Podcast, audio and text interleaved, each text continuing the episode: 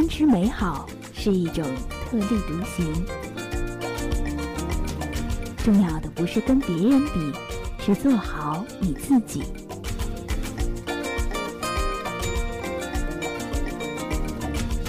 我是主播，我是正能量姑娘，做更好的自己，有我陪着你。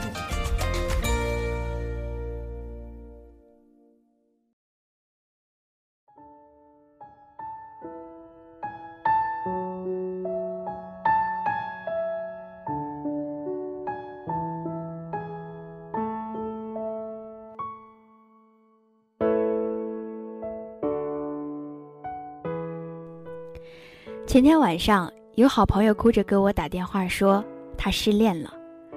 我因为最近特别忙，手头上有很麻烦的事情，就一边歪着头夹着电话，一边回邮件。我取笑他还是高中生嘛，为这种小事儿哭得连妈都不认识了。他喝多了，嚷嚷着说：“你多牛逼呀！你就像个圣女一样，头顶光环，整天普度众生，你从来不会失恋。”你被甩也能做到气定神闲地嘲笑别人，你怎么可以做到用开玩笑一样的语气说出来？你之所以说这是小事儿，是因为你从来都不能理解怎么可以和喜欢的人生生分开，怎么可以？你不懂。他哭着说：“我是真的真的喜欢他。”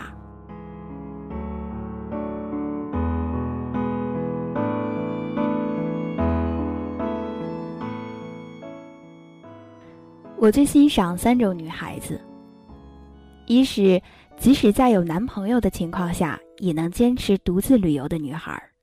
如果你不能确定这个人能陪你多久，就享受有人帮你提箱子、拍照片的旅行模式。分手后也只有无尽无尽的回忆。有一年和朋友约好去青岛，等集合好了，才发觉是三对情侣，还有我。你要是问我，在别的女孩子都有人给提行李，在海边，她们坐在游泳圈里被男朋友推着，你只能和大叔们傻傻的站在海边，浪打过来跳一下的时候，你孤独吗？我孤单。最后自己报了一个最大的游泳圈，滑到很远的地方，和矫健的帅小哥眉来眼去很久，也是一种收获。一个人的时候会更努力看风景。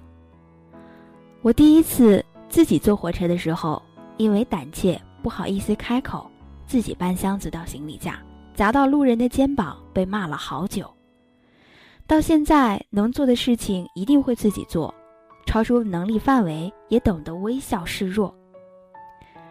第二种女孩是失恋的时候就嚎啕大哭，上课就认真记笔记。睡觉的时候就拉上窗帘，关掉手机；和朋友下午茶就不要理会男朋友的短消息。二十岁的时候勇敢一些，六十岁的时候享受自己的鱼尾纹。所有既努力又懂得及时享乐的女孩子，她们好像总是有无论多少次跌倒，仍有站起来的顽强。如果用青春就是用来挥霍的这种借口去泡夜店。去和不同的人一夜情，去挂科，然后说这是及时享乐。对不起，这种想法我实在是没办法认同。有句话我很喜欢：分手时你咬牙向前奔跑，苦苦挣扎，一边跑一边回头想知道他有没有在看你。然后有一天你发现你再也看不见他了，他不过是你人生中远远的一个小黑点儿。我见过这样两类失恋的姑娘，一种是不停的发自拍发吃的，配上我很好，单身也没什么，很开心呀。今天去哪个饭局呢？另一种是不停分享心灵鸡汤，恨不得全世界都知道她失恋了，她好难过，她好恨。你自己过得好不好，你自己知道，也真的没必要怨恨什么。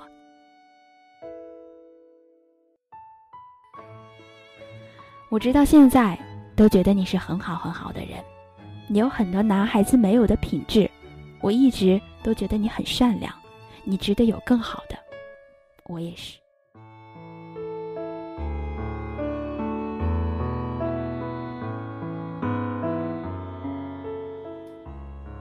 他不爱你了你就没必要想发点什么能让他回心转意做你自己就好。你大可以挥挥手咧一个自己认为逼格最高的微笑，告诉他没关系啦，然后转身在地铁上再怎么哭得跟傻逼一样都没关系。相信我，在最后，他宁愿记住你从小养成的那一口好牙，也不会喜欢你哭花的睫毛膏。我觉得有自己生活圈子的女孩都特别迷人。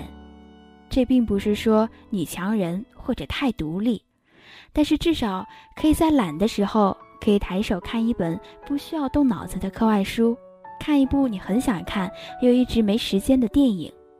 无聊的时候，不是只能想到自己的男朋友，他在干嘛？为什么不回我短信？人人上那个女孩干嘛总来访问他？赞什么赞？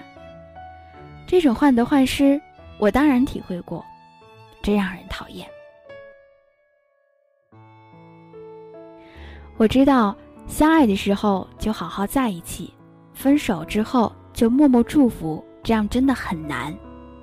感情不是删几条朋友圈就可以磨灭你们曾经在一起过的事情。你的照片，我当然没删，设成私人也好，屏蔽也好，以后再也不会看也好。我只是特别喜欢喜欢你的那个自己。至于开头那个姑娘，有人说，每一次分手都是一个里程碑。有的人懂得越发优秀坚毅，有的人却节节败退。这个世界啊，已经不流行忧伤的文艺青年和心灵鸡汤表了。你真的真的应该在故事的最后感谢他的离开。谢谢你离开我，让我拥有不一样的人生，也感谢风雨过后无所谓拥有，萍水相逢，你却给我那么多。愿心里的人在身边，若不在，季节更替的日子，有更好的人在等着你。